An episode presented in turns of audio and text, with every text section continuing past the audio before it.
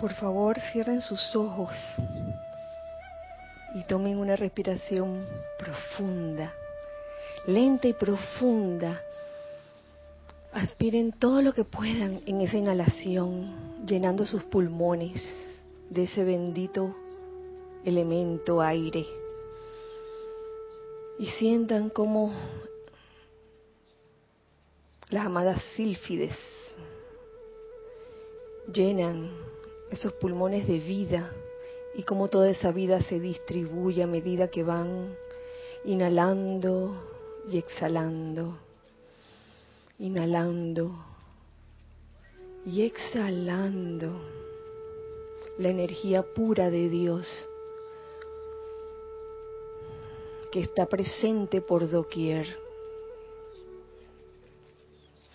Ahora les pido que centren su atención en la llama de su corazón, la llama triple de su corazón, esa llama que es capaz de crear.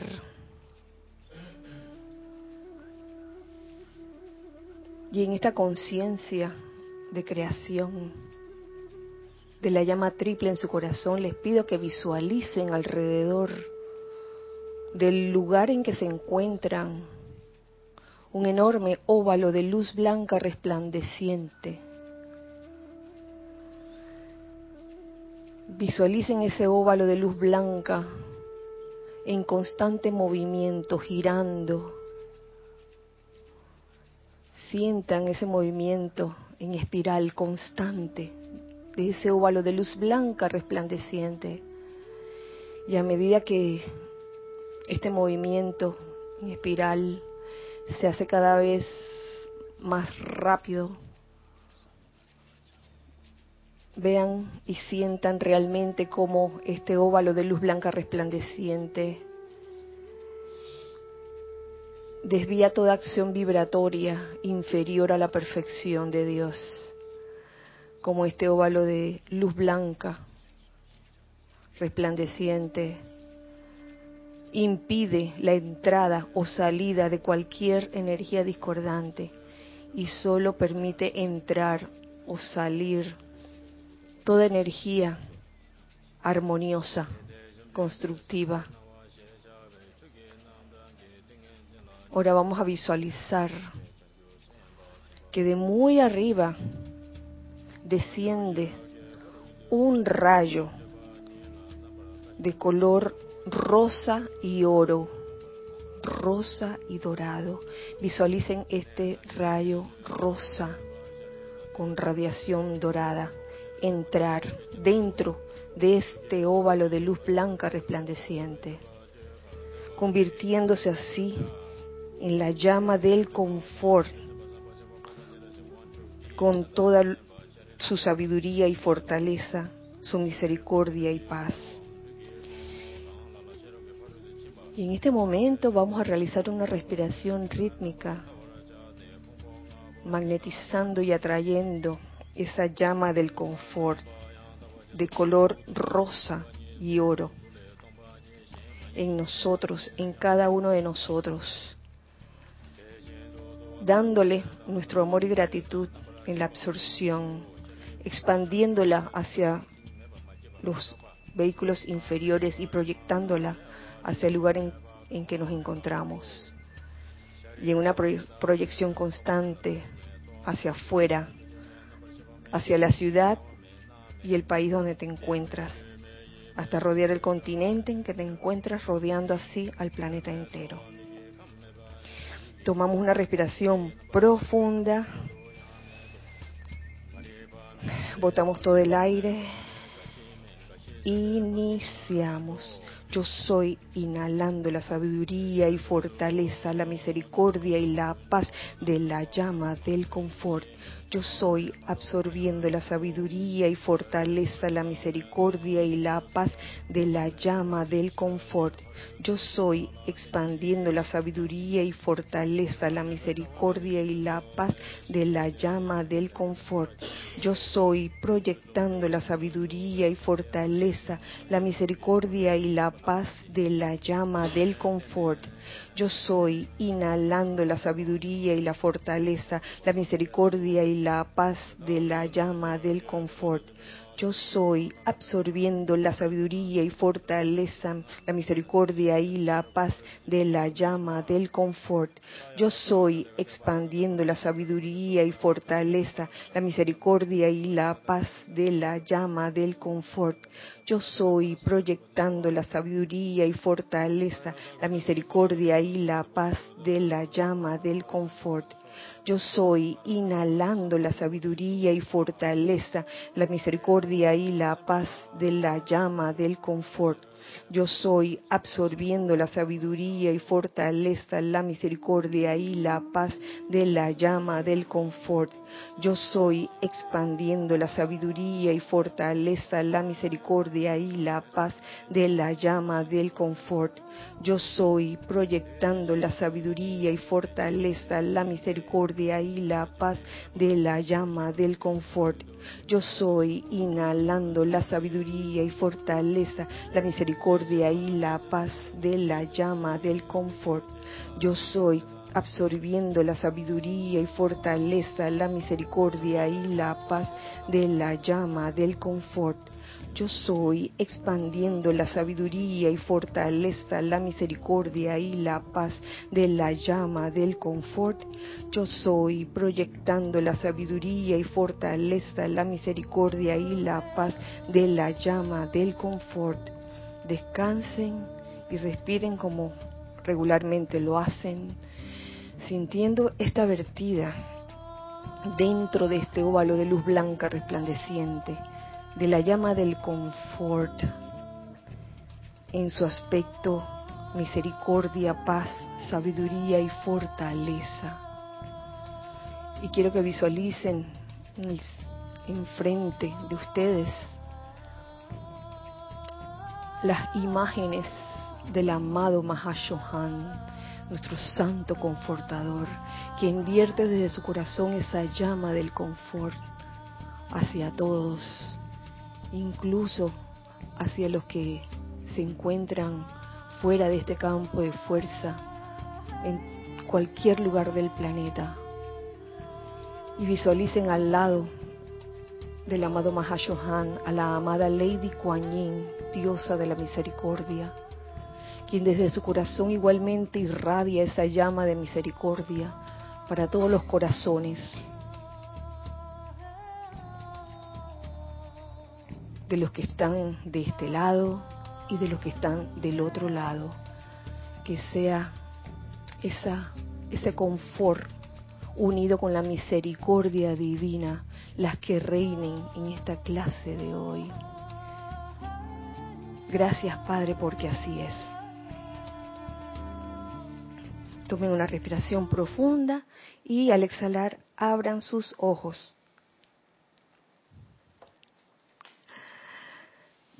Muy feliz, feliz día. Tengan todos la amada presencia yo soy en mi corazón. Reconoce, saluda y bendice la victoriosa y amada presencia yo soy en todos los corazones. Eh, mi nombre es Kira Yang y este es el espacio de todos nosotros, los hijos del uno. Gracias, hijos del uno, de este lado, y gracias, hijos del uno del otro lado, por estar presentes, sintonizando este espacio. Y a los que están en diferido, que están escuchando esta clase otro día, también eh, amor y bendiciones para ustedes en este miércoles. ¿Qué fecha será?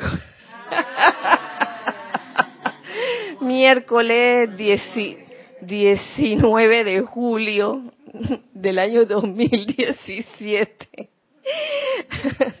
Quiero eh, también darles las gracias a todos por sus manifestaciones de amor, de cariño, este, en este día eh, de cumpleaños. Eh, y aprovecho porque sé, gracias Padre por el, la enseñanza que, que descargan seres tan, tan especiales como el amado Maestro Ascendido Kuzumi, que nos dice que este es un día muy especial para el, para el que cumple años, que no debe ser un día para recibir, recibir, recibir, sino un día de dame para dar. Y yo soy lo que yo soy en este momento, irradiando bendiciones por doquier para, todo, para todos ustedes. Para todo lo que requieren, todas las bendiciones, desde entusiasmo, desde iluminación, amor, belleza, salud, em, paz, liberación, todo lo que necesiten. Yo soy lo que yo soy, irradiando esas bendiciones para todos ustedes. Eh, hago un paréntesis pequeño para recordarles que este domingo tendremos Serapis Movie. con la película, la obra, con Shakespeare. Mucho ruido, mucho ruido, no poco ruido, mucho ruido y pocas nueces. Ajá. Eh, es, de, es de esa obra que se desprende aquella melodía tan especial con el que cantamos a la gran hermandad blanca. Así que no me extraña que ese día haya algo de eso, ¿no? ah, sorpresa. sí, así que les agradezco a todos su participación en el Serapis Movie de este domingo. Eh, a la una de la tarde es la transmisión en vivo. Están todos invitados con su DVD, con su disco en mano, para que veamos la película juntos y hagamos como un segundo recorrido. ¿Alguien se acuerda cuándo fue la primera vez que la vimos? Hace bastante tiempo. Bueno, ahora, ahora me dice, gracias, gracias Ramiro. gracias. El, el, el Akasha. Sí, este. Y hablando del Akasha, precisamente la clase de hoy tiene algo que ver. Está sacada de los boletines de Thomas Prince, boletines privados, volumen 2, y es el capítulo 103, que se llama Predicción del Futuro. Ya tenemos la información. ¿Cuándo fue que...? fue el 10 de febrero del 2008. ¡Wow! Casi 10 años, 9 años 10 de febrero del 2008. Es bueno saber estas cosas, ¿no? A los nueve años.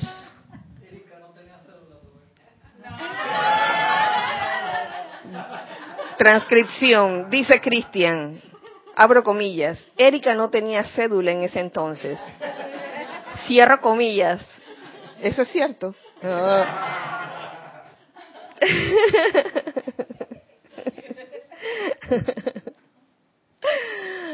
Hago otro paréntesis para enviarle un cálido, cálido abrazo a los hermanos que están en el sur, que me han dicho que hace bastante frío en esos momentos. A los hermanos que están en el sur, un abrazo cálido de acá de los hermanos de, del norte y del centro, Centroamérica. Sí. El, el capítulo se llama Predicción del futuro. Madame Calalú. Como diría Mario, Madame Calalú en acción. Pero no es lo que ustedes piensan o puedan pensar acerca de, este título, Predicción del Futuro. Y es una clase o enseñanza descargada por el amado Mahashohan el 27 de junio de 1954 eh, pueden participar, ya, saben, con comentarios al respecto de, la clase y ustedes también, hijos del uno del otro lado, benditos hermanos, también pueden participar. Eh, nos comienza diciendo el amado Mahashohan, amados hijos de mi corazón, los registros etéricos son reportes infalibles de las actividades del hombre al tiempo que continúa en su viaje en la forma. ¿Dónde se encuentran los registros etéricos del hombre? Tan, tan, tan, tan, tan, tan, sí, en los éteres. Y es parte de del trabajo que realiza el cuerpo etérico, ¿no? Recopilar todo, todo, todo lo vivido. Eh, y nos dice el Mahashohan que son reportes infalibles de las actividades de, de cada ser humano al tiempo que continúa en su viaje en la forma.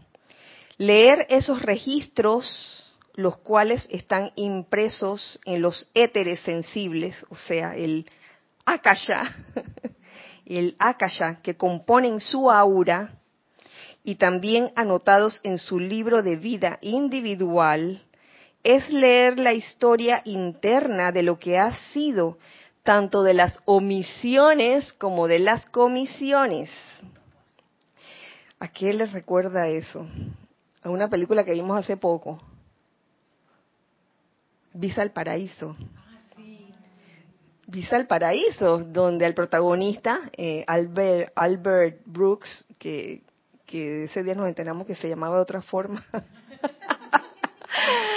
eh, le comienzan a poner en la pantalla ciertas ciertas fechas o ciertas etapas en su vida donde aparecen omisiones y comisiones.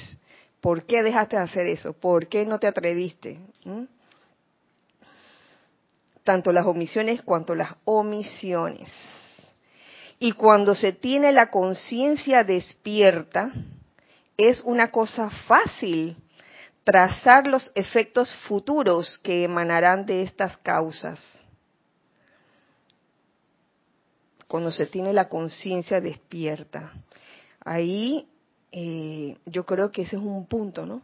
Siempre y cuando la conciencia esté despierta, eh, uno puede fácilmente trazar los efectos futuros que emanarán de estas causas. Pero ¿qué ha sucedido, sucedido o qué sucede, mm, que muchas veces esas omisiones y comisiones no se recuerdan o se van olvidando y no hay forma de realmente percatarnos de nuestros aciertos y desaciertos.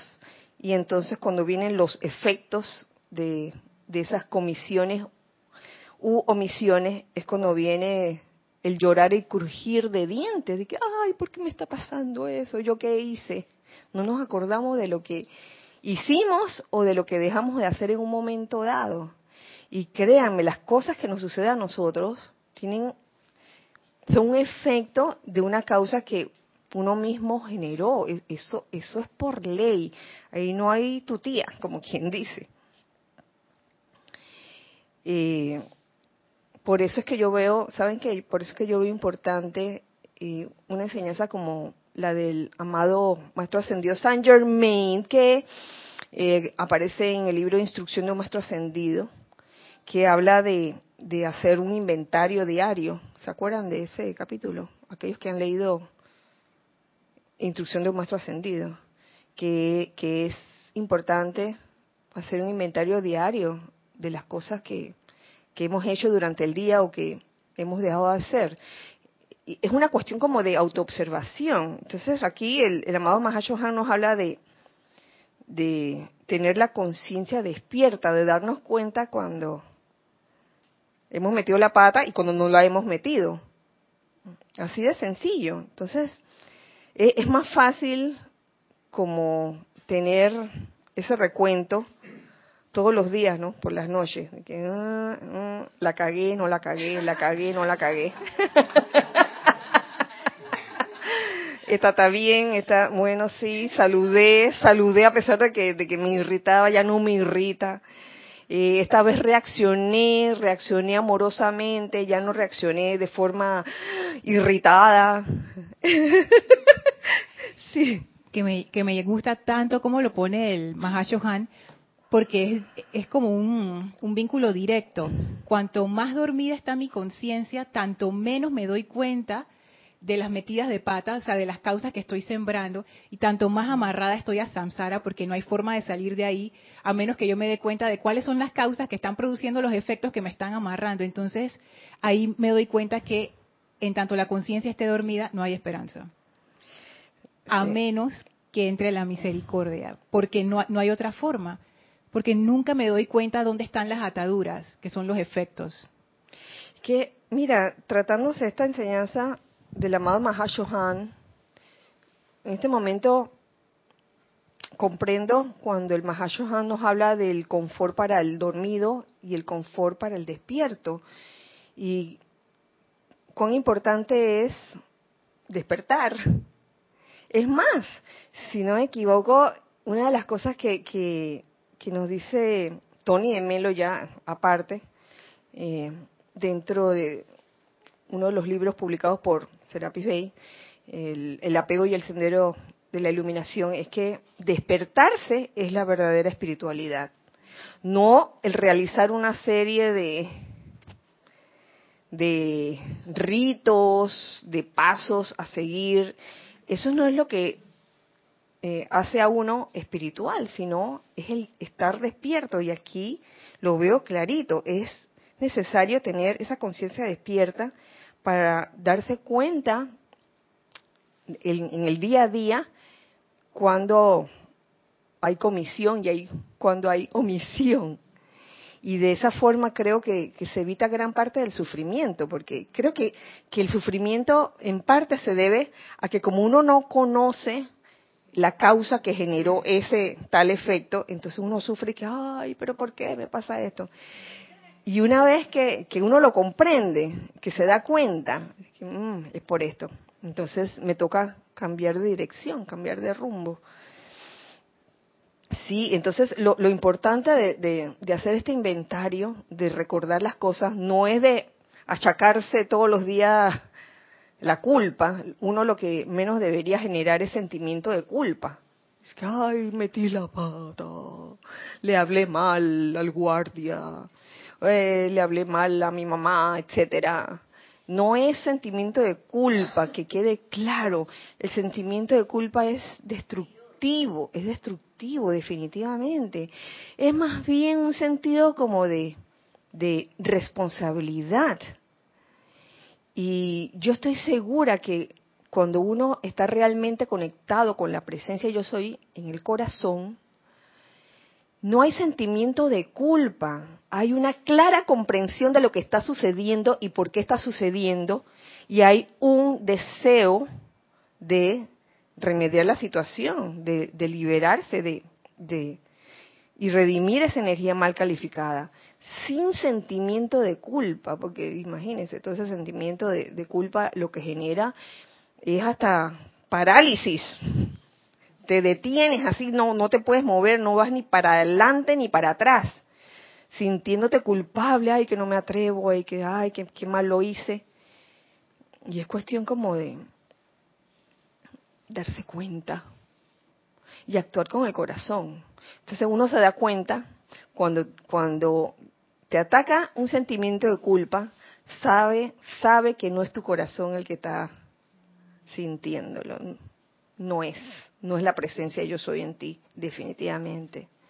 No es indiferencia, que, quede claro, no es, no es volverse un psicópata indiferente de que ah, no me importa, me importa un bledo lo que lo que yo haya hecho. Así tampoco, ¿no? que ese sería el, otro extremo. Es estar consciente de las cosas que uno hace o deja de hacer y eh, aprendiendo de, de los efectos que emanan de esas causas, poder corregirlas si uno quiere. Si uno quiere, porque hasta eso no es obligatorio. Además de estos registros etéricos, hay también los registros flamígeros sostenidos en la mente de Dios de lo que está por venir En otras palabras, el llamado gran plan divino, el plan divino está allí, trazado. Los registros flamígeros sostenidos en la mente de Dios. Estos dos juegos de registros son distintos. Los registros individuales, etéricos, eh, de cada uno, y, y el gran registro, que es el plan divino, que está en la mente de Dios. Estos dos juegos de registro son distintos y aquí lo pone el amado Mahashohan como que están separados. Sí, son dos cosas distintas, es lo que quiere decir. Uno, uno tratando de lo que ha sido, mediante el cual puede verse lo que habrá de venir por cuenta de causas perfectas o imperfectas establecidas en el pasado de un individuo. Siempre y cuando, y, que con una conciencia despierta, uno recuerde qué pudo haber pasado, que pudo haber generado algo, agradable o desagradable, ah, desagradable también. Y el otro, con el plan divino, con mayúscula las dos palabras, plan divino, el cual está preordenado y no tiene nada que ver con los registros etéricos, excepto que los planes superiores son ya sea ayudados u obstruidos por el velo humano que se erige entre ellos y la manifestación física. En otras palabras, el plan divino está ahí, está ahí. Pero ¿qué es lo que no permite aparentemente que ese plan divino se manifieste a plenitud 100% all the time, todo el tiempo y en todas partes y en todas circunstancias? Aquí lo, lo dice clarito el amado Mahashohan, el, el velo humano eh, que es un poquito quizás el desconocer cuál pudiera ser el, plan divino, ¿no les parece? ¿Mm?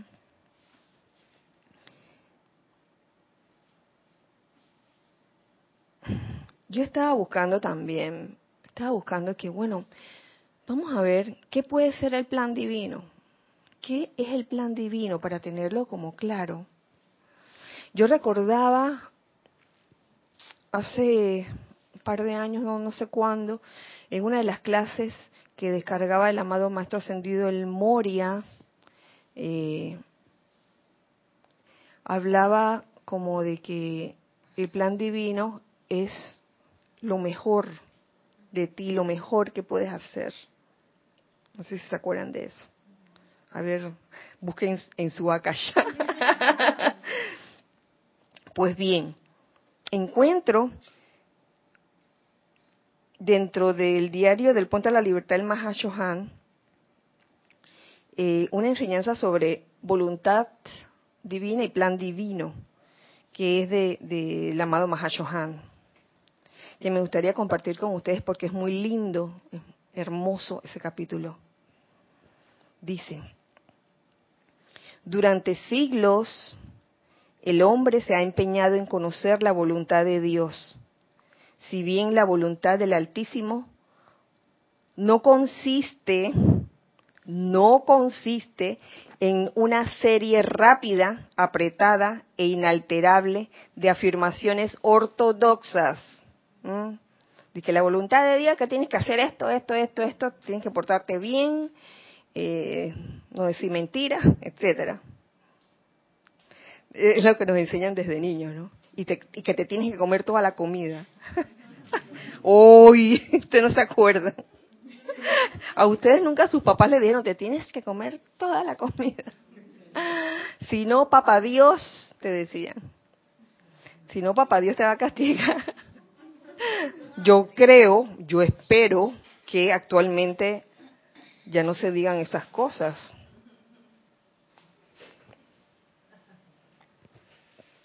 ¿O sí?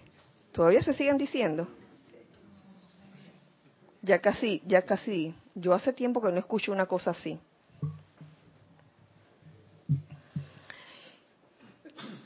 La voluntad de Dios es una expresión libre, cambiante, en desarrollo y siempre en expansión de belleza. Oh, ya, ya estamos claros. Entonces, siempre y cuando esto sea lo que manifestemos, estamos dando el libre flujo a ese registro, ese gran registro donde se encuentra el plan divino. La voluntad de Dios es una expresión libre, cambiante, en desarrollo y siempre en, expansión de belleza. ¿Qué quiere decir eso? En tanto uno se sienta amarrado, no está expresando la voluntad de Dios. Amarrado, así como reprimido. No puedes, prohibido. Yo creo que el ser humano va aprendiendo con las experiencias qué es lo que le corresponde hacer en cada momento, ¿no? Una expresión libre, por un lado. Cambiante. ¿Qué quiere decir cambiante? Que no es una cuestión estática, rígida. Todo aquello que resulte en rigidez, aduciendo que es la voluntad de Dios, uff,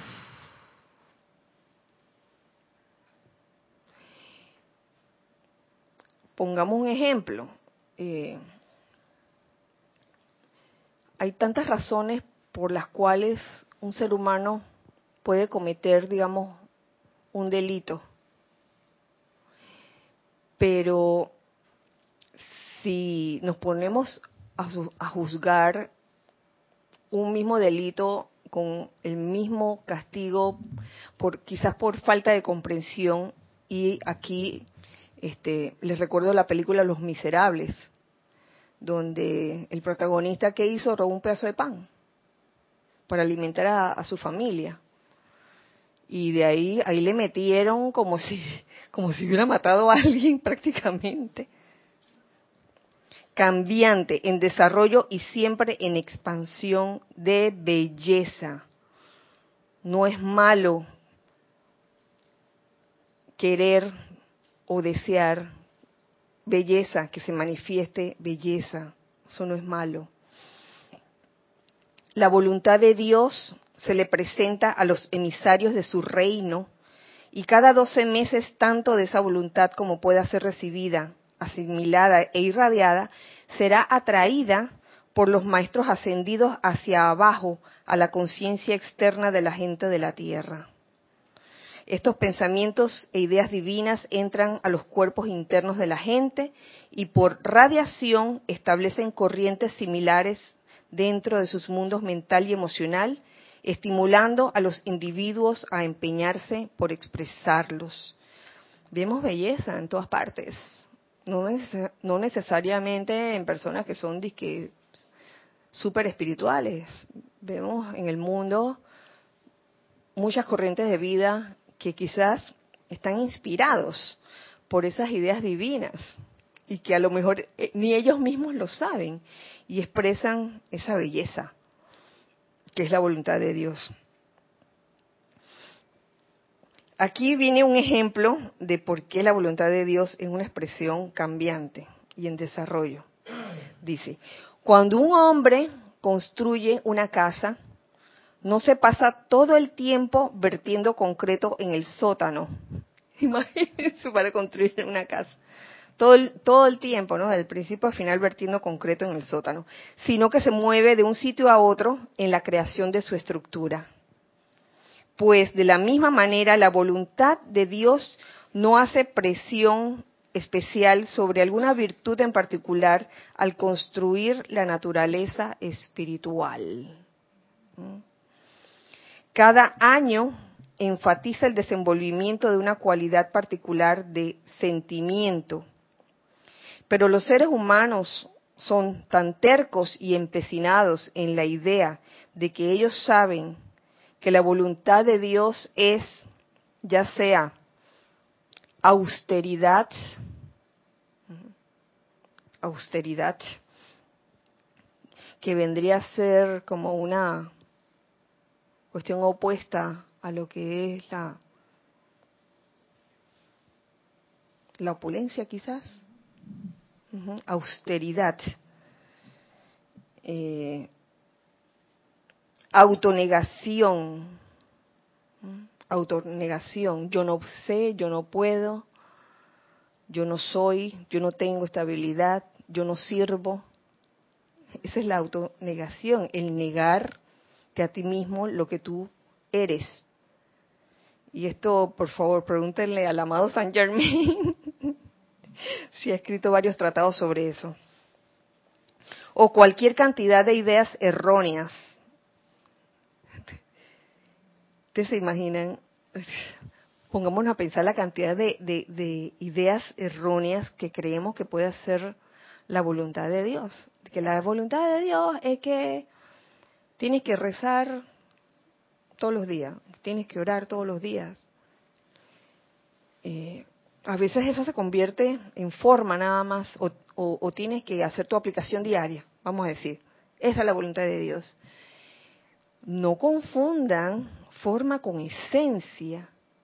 Si bien en el ejemplo de la aplicación diaria, te puede llevar en un momento dado a, a realizar la voluntad de Dios, pero no necesariamente la aplicación diaria en sí es la, es la voluntad de Dios. La voluntad de Dios es una expresión libre, cambiante, en desarrollo y siempre en expansión de belleza. Entonces, el plan divino no contiene infelicidad alguna. Sí, Carlos. O sea, Kira, que ahí vemos claramente cuando dicen, por ejemplo, que un accidente, una situación de una enfermedad, cualquier situación de esas negativas y que generalmente se ha dicho o han podido decir personas es que esta es la voluntad de Dios, vemos claramente que no tiene nada que ver con la voluntad de Dios, porque si no se manifiesta un bien, una belleza, en realidad pertenece a causas generadas por el ser humano que tienen sus efectos y punto. Es que mira, este, el plan divino, mira Carlos, el plan divino no contiene infelicidad alguna, o sea que parte de la voluntad de Dios es, oye, ser feliz. No contiene ninguna bajeza y ninguna limitación. Por ende, cuando nos sentimos así como que, que porque estamos faltos de algo, ya somos más espirituales.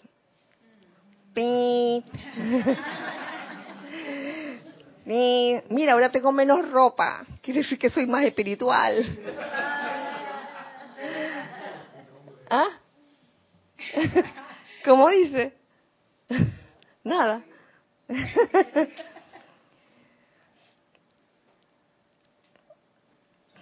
Ajá, sí, Lorne. Entonces entiendo que el plan divino realmente son estas ideas divinas que están allí a la percepción de cualquier persona con la conciencia lo suficientemente despierta, pero ellas son como semillas no es algo terminado, entonces su expresión depende de la conciencia que las acoja, ya sea una conciencia ascendida o una conciencia no ascendida.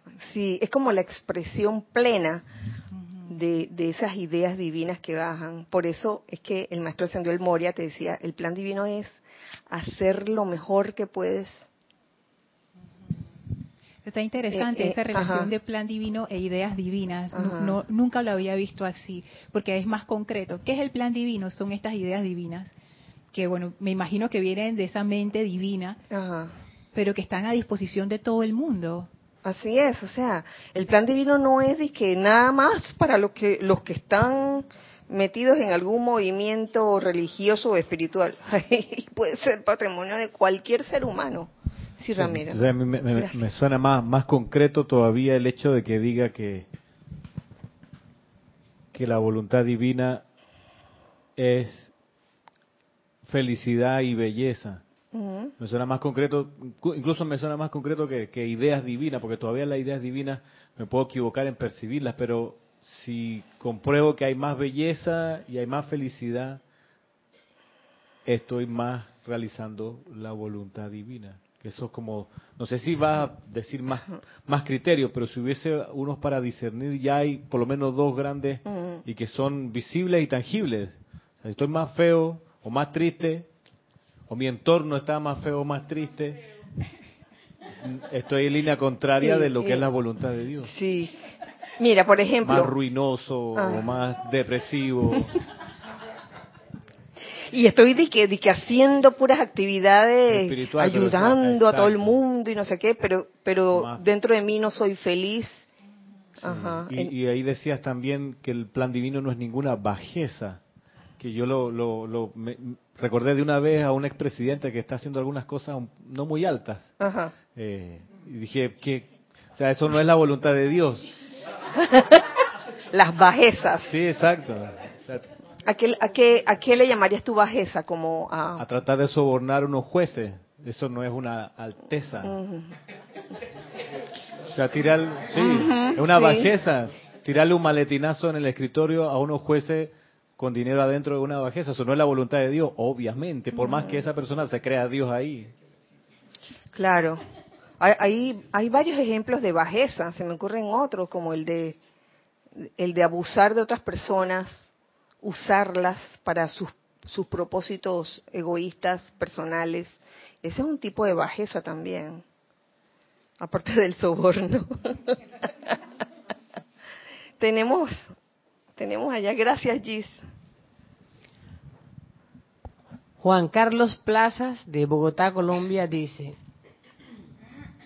cuando entramos a esta enseñanza, no sé por qué pero cuando nos hablan del plan divino, muchas veces sentimos que este plan divino individual es algo obligatorio y por lo tanto que no nos va a gustar.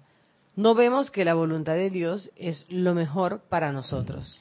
Es que, Juan Carlos, gracias por tu comentario. Tienes que caer en la cuenta de eso, que el plan divino no es una cosa impuesta, ni obligada, ni algo que te va a hacer sufrir, ni algo por lo cual vas a tener que amarrarte o que dejar de hacer cosas.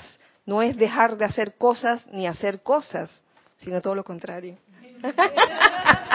es simplemente ser feliz y manifestar belleza. Oye, ¿qué cuesta eso? Cuesta crecer. ¿Verdad? Porque hay veces que uno le entra el miedo y la limitación de la personalidad y uno no quiere crecer. Porque crecer es dejar atrás aquellas cosas que ya no son útiles mm. e ir y expandirse hacia otras cosas. Entonces yo veo que desde la conciencia humana yo entiendo por qué el plan divino puede dar miedo, pero al mismo tiempo es como una invitación a crecer. Pues sí, el plan divino, tú dices, es una invitación a crecer. Y ahora que Juan Carlos hace ese comentario, me pongo a pensar, claro, no puede ser obligado, porque nadie te puede obligar a ver algo que tú no ves si tú viste la idea divina y te gustó, mm. tú la aceptaste y la, la quisiste. Pero hay miles de ideas divinas que uno no ve porque no tiene la conciencia y no pasa nada. no puede ser obligado realmente. Así es, Lorna. Gracias. Sí, Salomé. Creo que esta es una razón muy fácil de entender por qué no tenemos que engancharnos. Eh, enciéndelo. Perdón. Creo que esta es una razón con mucha base para comprender por qué razón no tenemos que engancharnos o conectarnos con las noticias caóticas de sufrimiento, porque o lo que esté ocurriendo aparentemente en el mundo, puesto que eso no es la voluntad de Dios, sino que son nuestras creaciones humanas. Entonces ver eso como una gran oportunidad y hacer lo que pide el maestro Saint Germain, utilizar el fuego violeta y transmutar esa situación y no quedarnos sufriendo o de alguna manera afectados y que nuestra y débiles emocionalmente porque estamos viendo situaciones feas. Así es, así es Salomé, si, si ver las noticias con ese tipo de noticias te irrita o, o te causa ah, esta el estrés, el famoso estrés, o te causa disgusto porque no puedes soportar lo que está sucediendo, oye, mejor no la veas. Yo creo que es parte como del entrenamiento de cada uno el poder ver estas cosas y, poder ejercer la maestría y el control en uno y hacer lo que uno le corresponde hacer como un ser creador. Yo soy aquí envolviendo esta situación en llama violeta, transmutando causa, efecto, registro, memoria de toda cosa destructiva. Son momentos, como tú dices, oportunidades para ver eso. Gracias.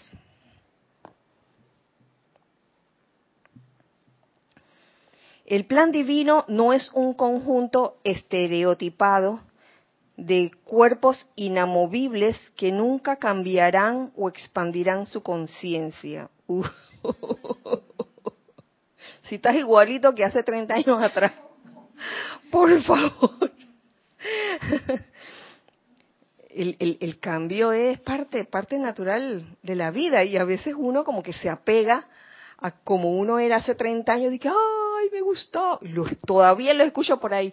Antes era más feliz porque tal cosa. Ahora, ahora no, porque ahora mira, ahora estoy, estoy diferente, qué sé yo. Y es como allí una negación a, al, al, cambio, que en verdad uno se, se puede adaptar a todas las etapas en su vida. Es un centro corazón de perfección para cada corriente de vida que pertenece a este esquema universal y puede ser expandido ilimitadamente de acuerdo a los poderes creativos del individuo. Un centro corazón de perfección, porque de eso se trata, que baje la idea divina, que se exprese en belleza y felicidad, haciendo siempre lo mejor que puedas hacer. Esa es la perfección y que consta que, ese concepto de perfección también puede variar según los estados de conciencia.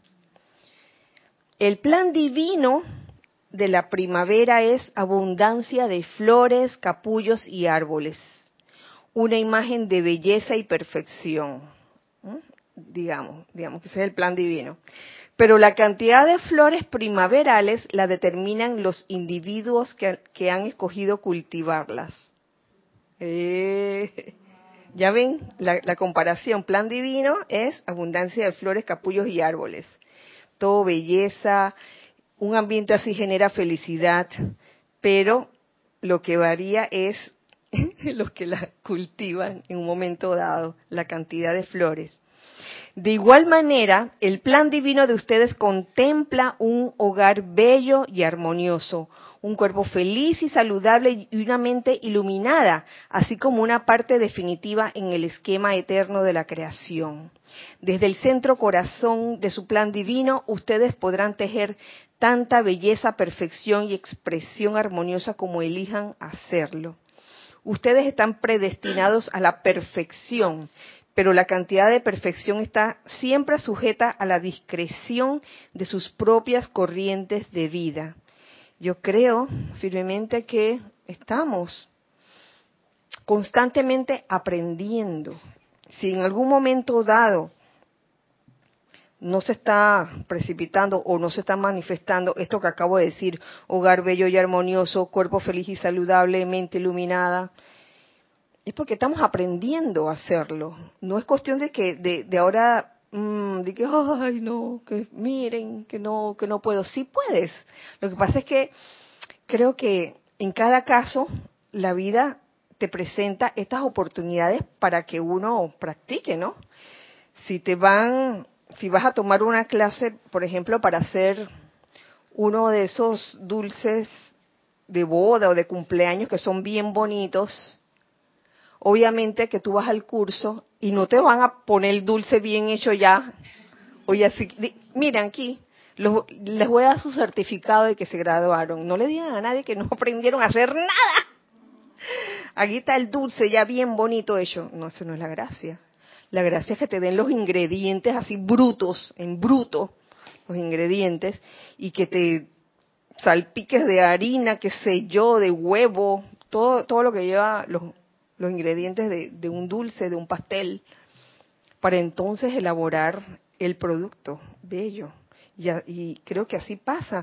No, no es cuestión de descorazonarse por eso, es cuestión de, de comprender por qué sucede y ver la forma en que uno puede hacerlo mejor de sí y que en cada caso sea diferente. Y yo creo que por eso Jorge mencionaba dentro de las cinco vocales la última, la U, que era ausencia de curiosidad, porque el tener esa actitud de ver siempre cómo está el compañero, cómo está el hermano, cómo está el vecino, de que, ay, mira, está mejor que yo, mira, su casa la decoró, mira, con mármol, y yo la mía, mira, el piso ahí todo sucio. Oye, no nos pongamos a curiosear lo que tiene el otro. El otro, cada quien tiene su vivencia. Mármol acá, y aquí el, mismo piso de siempre desde que se construyó. Y eso se los digo porque yo no me he puesto a curiosear que conste los apartamentos de nadie en mi en el edificio donde donde vivo. Pero sí he oído que algunos le han puesto mármol. Yo dije, wow, qué bueno. Pero cada quien con lo suyo, ¿no? No por eso voy a, voy a yo también a anhelar que mi piso sea de mármol. Cada quien tiene su forma de, de expresar belleza.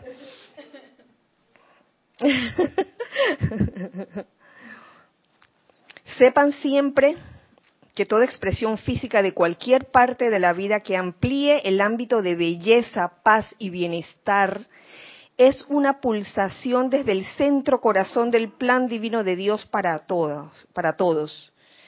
Toda expresión física de cualquier parte de la vida que amplíe el ámbito de belleza, paz y bienestar, no importa en qué circunstancia o situación nos encontremos. Yo creo que es lo que siempre, cada vez que, que, que algún algunos de ustedes hermanos de afuera han escrito eh, contándome alguna situación y eso. Eh, lo importante es que no importa lo que esté sucediendo, tú sé una expresión fiel de esto, de esto del bien. E, eso es parte de, yo creo que de, lo que vinimos a hacer aquí. Y aquí lo, lo dice clarito, más definido el, el, el amado Mahashohan belleza, paz y bienestar. ¿Tenemos algo? Gracias, Gis. Elizabeth Alcaíno de New York pregunta, dice, Dios la bendice a todos, hermanos. Bendiciones. Kira, ¿cuál sería la diferencia entre plan divino e ideas divinas? diferencia entre plan divino e ideas divinas. Yo diría que el, el, el plan divino se manifiesta a través de las ideas divinas que bajan. Eso sería la diferencia. El plan divino es como todo, el conjunto de todas las ideas divinas expresadas en perfección, belleza, en felicidad, en todas esas cosas. Gracias, Elizabeth. Espero que se haya aclarado ese punto. Ahora volvemos de nuevo al capítulo, al capítulo predicción del futuro del amado Mahashohan, ya nos habíamos ido. Es que, es que este paréntesis estaba largo. ¿Tú querías decir algo antes, Carlos? Eh, sí, me trae a, mm, la mente esto que, mm, como decía antes también Lorna, plan divino, ideas, porque hay ese dicho o el mundo de las ideas que Platón lo escribió en su tiempo, ¿no? las ideas son como también muy generales, pero, mm, o sea, las ideas están ahí, pero quien las realiza, entonces sería ya el plan que uno puede como conectarse. Las ideas, de todas maneras, en el mundo de las ideas pueden ser ideas que sean mm, destructivas o constructivas. Las ideas divinas, por supuesto, yo pienso que son siempre belleza, paz, armonía, bien manifiesto. Pero están ahí para que el ser humano pueda captarlas. Lo veo como prácticamente igual, pero no, no, no sé cuál sería la diferencia para, eh, como, como decimos, para llevarlo a la práctica, uno, para poder ver ese plan divino o para ver, ver esas ideas divinas y llevarlas a la acción, porque las ideas y el plan están ahí y no pasa nada si uno aquí no hace algo con ellas. Ok. ¿No? Sí, sí. Y que bueno, hagamos un plan de trabajo. Este es el plan de trabajo. Ese plan de trabajo se va a desglosar en diferentes puntos o ideas. ¿Mm? Creo que las ideas divinas van pasito a pasito, ¿no? Poco a poco. Eh, depende de, la etapa que uno vaya viviendo, porque no se van a, manifestar todas las ideas cuando tú eres niño o en, o sea, va poco a poco y uno va cumpliendo y se va creando, formando o manifestando el plan divino. Pongámoslo de otra forma, si, si lo vemos escolarmente, plan divino sería como el objetivo general. Las ideas divinas serían como los objetivos específicos, ¿no? Y que podrían variar, porque, eh, pongámoslo así, lo, digamos que lo que tú requieres para ser feliz, digamos que es diferente a lo que puede requerir otra persona. Nere, lo que requiere Ramiro para ser feliz, digamos que es diferente a lo que requiere Nere. A Nere tú le, tú le presentas a Nelson y Nere es feliz. Pero si, pero si llega donde Ramiro y le presentas a Nelson, di que, Ramiro, di que, ¿y este qué hace aquí? ¿Y este qué hace aquí? Ya lo ven, así de sencillo y da risa, pero es que es así. Y, y a veces queremos estar realizando la vida de otros, pensando que, lo que me hace feliz a mí le, va a hacer feliz a otros. Y a veces no es así, que mira lo que te compré, la casa soñada. Y cuando la persona lo ve, y que, ay, yo no quería esta cocina así. Yo no quería el baño así. Y yo no quería el comedor pegado a la sala. Yo lo quería par. Bueno, y entonces resultó que no generó felicidad. Seguimos, seguimos. Oh. Dice, alrededor de cada corriente de vida o sobre su ubicación están los registros etéricos que conciernen a las experiencias de la vida a lo largo de centurias. Estos pueden ser revivificados para instrucción o para que la corriente de vida pueda consumirlos. Cuando estos registros son completamente transmutados y purificados, el alma despierta ve que el plan divino o la causa cósmica están también presentes alrededor del individuo y encima de su ubicación. ¿Ven? El plan divino está ahí. O sea, eh, ahí está el registro etérico individual. Y este registro eh, puede necesitar toda esa actividad de transmutación y purificación de la que, hablamos en la clase pasada, la necesidad de, purificar constantemente eh, los vehículos, en especial en este caso el vehículo etérico. Entonces, cuando hay esa transmutación y purificación, el alma despierta, porque aquí hace si especifica que es el alma despierta, ve que el plan divino está, están también presentes alrededor del individuo y encima de su ubicación. Que en verdad tú eres uno con ese plan divino. Lo que pasa es que en esa conciencia de separatividad, tú ves como que el plan divino estuviera por allá y que tú fueras una entidad separada. El día que en verdad nos demos cuenta de lo que significa la unidad y, de que todo está conectado, todo está relacionado entre sí. Uno no puede, en verdad, este, sacar a nadie de su mundo, porque todos forman parte del mundo de uno. El día que caigamos en cuenta de eso, uh, ¿quién quita? A lo mejor falta poco. De manera que cuando un maestro intenta predecir eventos, maestro con mayúscula, tiene que tomar en cuenta varias cosas. Primero, el plan divino que tiene que ser manifestado. Segundo, el registro etérico de la corriente de vida, el cual producirá efectos en pro o en contra del plan. Y finalmente, el libre albedrío humano, el famoso libre albedrío, el cual siempre está estableciendo nuevas causas para ya sea asistir o interferir con el cumplimiento del plan de Dios. Entonces, aquí lo que, lo que nos dice el, amado Mahashohan es que eh, para hacer esa, lanzar esas coordenadas de, de predecir eventos, se toman en cuenta estas tres cosas. El plan divino que está siendo realizado plenamente o no plenamente por el individuo, eh, todo el registro etérico individual, si está ayudando o si está obstruyendo el plan divino, y el libre albedrío humano. Eh,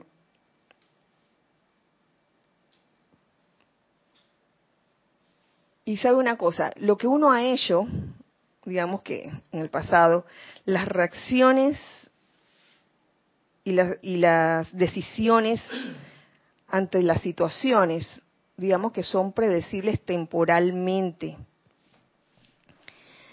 Hasta que uno se dé cuenta de que, oye, todo esto me está sucediendo porque la verdad que he estado quizás eh, reaccionando de una forma inarmoniosa ante esta situación o armoniosa, en el caso de, armoniosa no hay ningún problema, pero en el caso inarmonioso sí. Pero siempre se puede dar lo que llamamos el salto cuántico. De que no haya ese concepto de que tengo que pagar por todo lo que hice. Para eso está el uso del fuego sagrado. Yo veo el uso del fuego sagrado, las diferentes llamas, como un recurso para dar ese salto cuántico y de verdad eh, ir modificando todos esos efectos. Pero tienes que hacer algo al respecto, no te puedes quedar allí cruzado de brazos. ¿Qué quiere decir esto? Que si anteriormente te diste cuenta que tú ante una situación o frente a una persona, tú reaccionabas con desagrado, o con o ante una situación reaccionabas con desánimo, ya tú sabes que la próxima vez que te ocurre no vas a reaccionar así. Tú no quieres reaccionar con desánimo ni con desagrado. Si algo te causa ira, tú decides que ya no quieres reaccionar con ira y así sucesivamente. Lo veo así. Si alguien lo ve de otra forma, también.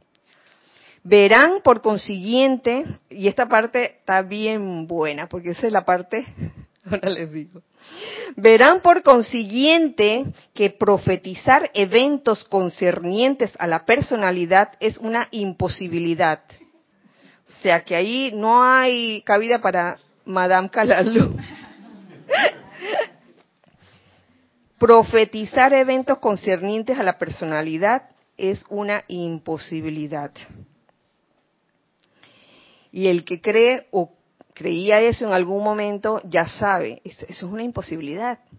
Y yo sé, esta, parte me hace mucha gracia porque yo admito que yo sí creí en eso en algún momento de mi vida.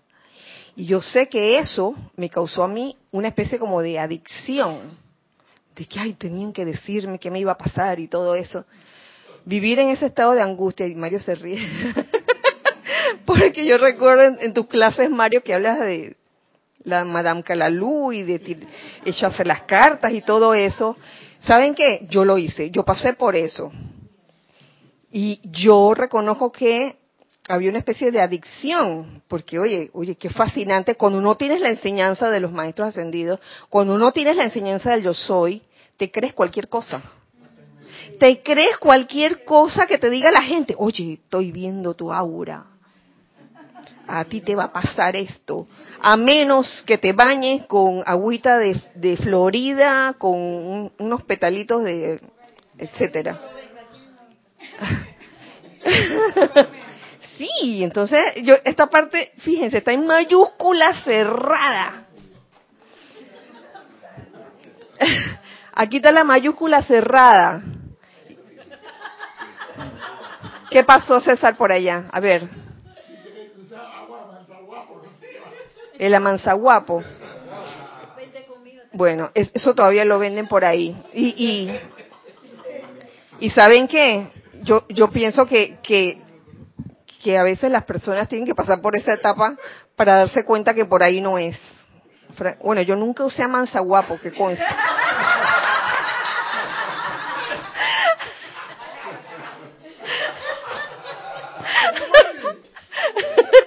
Yo nunca usé esa cosa que se llamaba manzaguapo. Siempre que... Bueno, Nelson, Nelson nos tiene algo.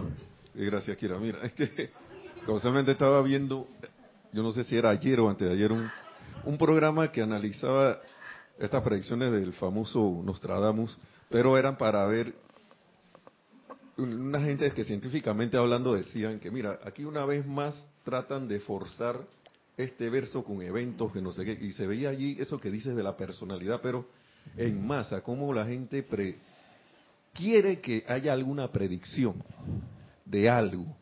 Y, decían que, mira, esto no tiene nada que ver con este evento. Mm. Y esto tampoco tiene que ver nada con este evento, pero alguien vino y torció la cuestión y la acomodó de todas maneras al verso de, del famoso.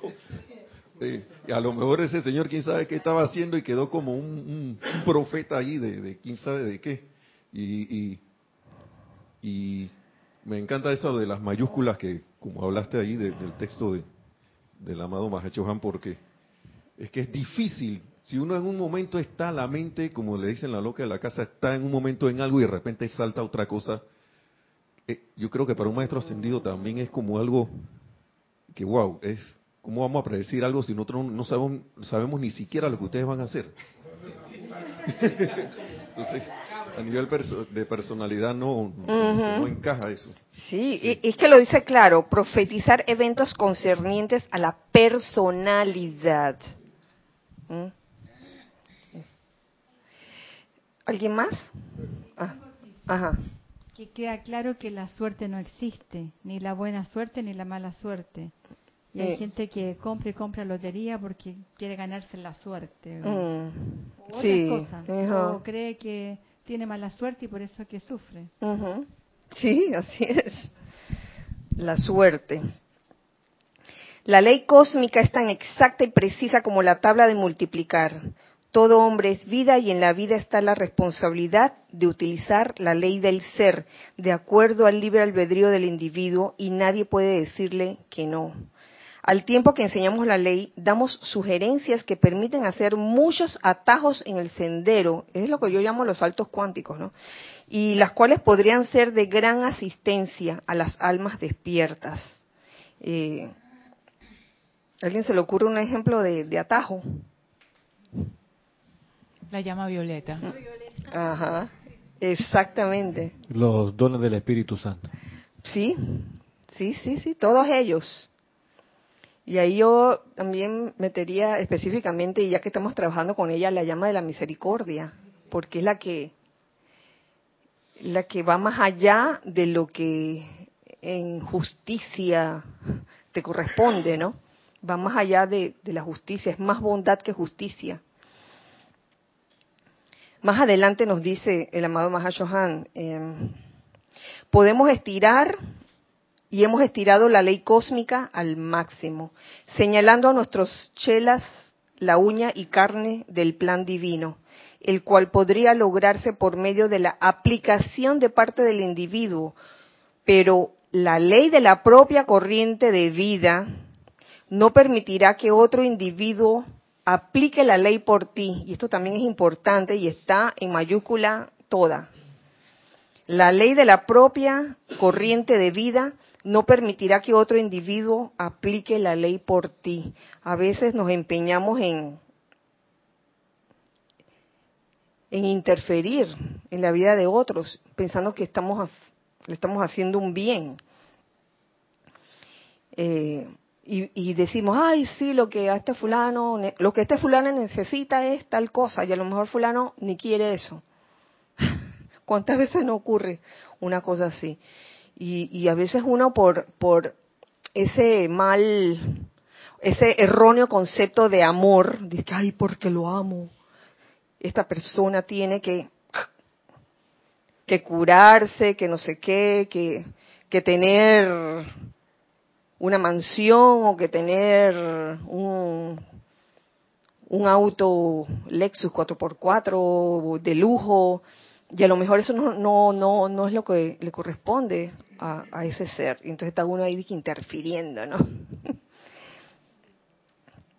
Es más, la ley cósmica también le prohíbe al maestro ascendido, aun si tuviera el deseo, que no lo tiene, pero no, nos lo da el Mahashohan como un ejemplo, aplicar la ley por su chela. Oh.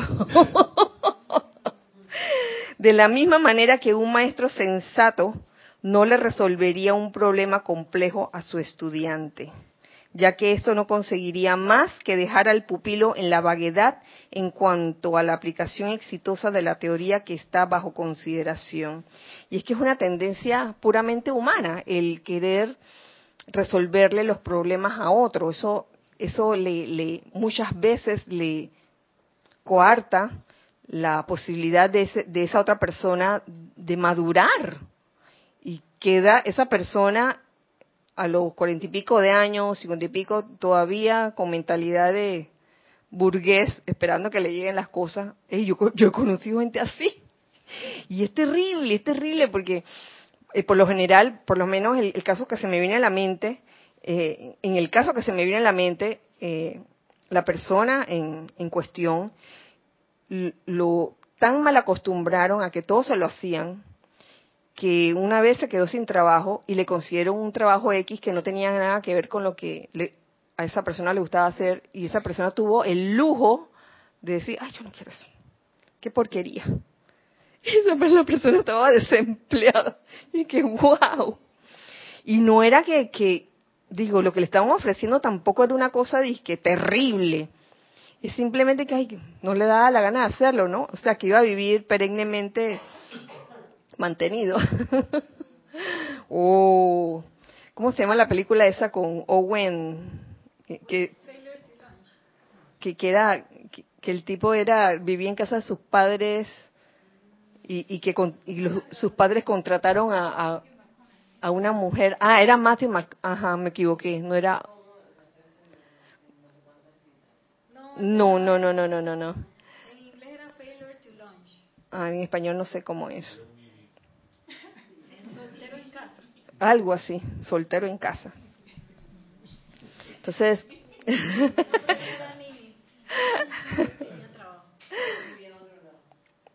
Entonces, la persona que protege eso, sobreprotege a una persona si esa persona no está despierta, está bien dormida, pensando que está amando a la, a la otra persona, cuando en verdad le está haciendo un gran daño. Eh, el ser divino y el ser humano son tan distintos y separados como el día y la noche. Claro, el ser humano en términos de conciencia de separatividad, porque en verdad son uno. Ser divino y humano deberíamos ser uno. Las cualidades, expresiones y manifestaciones de ambos son enteramente distintas, claro, en tanto exista esa conciencia de separatividad y esa conciencia dormida va, a estar, van a estar separados. La señal del despertar, y esta parte me gusta, porque ya ahí se vislumbra como el rayo de esperanza, ¿no? En serio. la señal del despertar es que el alma comienza a manifestar a través de la personalidad algunas cualidades crísticas, siendo cada quien, siendo cada quien como es, comienza a expresar eh, cualidades crísticas. Eh, y pienso que, que, tiene que ver con, ir entrando a un estado de gracia, que no es más que, estar en, en, una conexión con la presencia. Entonces, el ideal es que esa conexión sea permanente.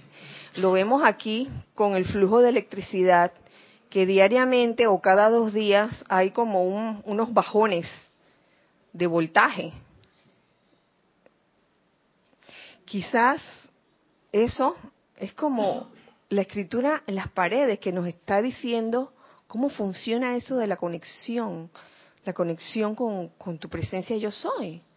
Es eso, que a veces tenemos esos bajones y te sale la personalidad y que ¡ah! ¡Ah! fama.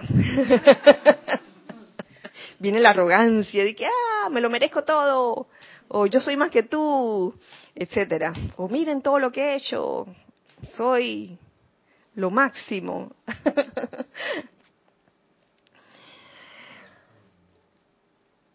Algunas veces las cualidades eh, buenas o malas yacen dormida en el cuerpo etérico durante siglos. Oh, y no son empujadas a la acción hasta que este proceso transmutador comienza. Yo, yo veo que cuando salen a, a relucir estas cualidades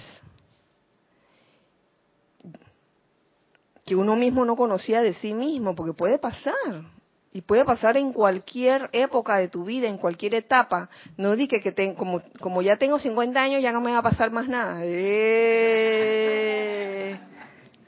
Mm, uno, uno nunca sabe. más vale que estemos despiertos. Entonces, yo veo que, que esas cualidades que salen así de repente, sobre todo las que no son muy agradables, son oportunidades para transmutar y las buenas, las buenas cualidades son oportunidades para servir. Que, ah, yo no sabía, de repente salió de ti, ya después de los 50, 60 años, una habilidad innata, tal vez en el canto, por dar, un, por dar ejemplo, o en algún instrumento musical. De que, ay, yo no sabía que yo podía tocar este instrumento musical, hasta que me topé con él, 60 años después de mi existencia. Ay, ya la vida, nunca es tarde. Entonces son oportunidades para servir. Qué maravilla. Por último nos dice el amado Mahashohan, amados míos, invoquen el Espíritu Santo a la acción y cooperen plenamente con esta llama transmutadora de modo que puedan liberarse más rápidamente. Bendiciones y amor. Firmado el Mahashohan. Y con esto terminamos el capítulo. ¿Tenemos algo más por acá? ¿No? Gracias a todos por escuchar este espacio, este momento. Eh, gracias hijos del uno de aquí y del otro lado también. Gracias Gis. Gis, no tenemos mensajes ni nada. Ok, gracias por el servicio amoroso. Gracias Ana también por estar en cámara. Y eh, les recuerdo, el otro domingo, el Serapis Movie, mucho ruido y pocas nueces. Este domingo, ¿yo qué dije? El próximo. Este domingo que viene, señor Teo. Este domingo que viene a la una de la tarde. Mucho ruido y pocas nueces. Gracias, este, deseo que el amado Mahashohan vierta su llama de confort sobre todos y la amada Lady Kuan Yin su llama de misericordia también, que quede sembrada en los corazones y las conciencias de todos. Que así sea y así es. Recuerden siempre que somos uno para todos y todos para uno. Gracias, Dios les bendice.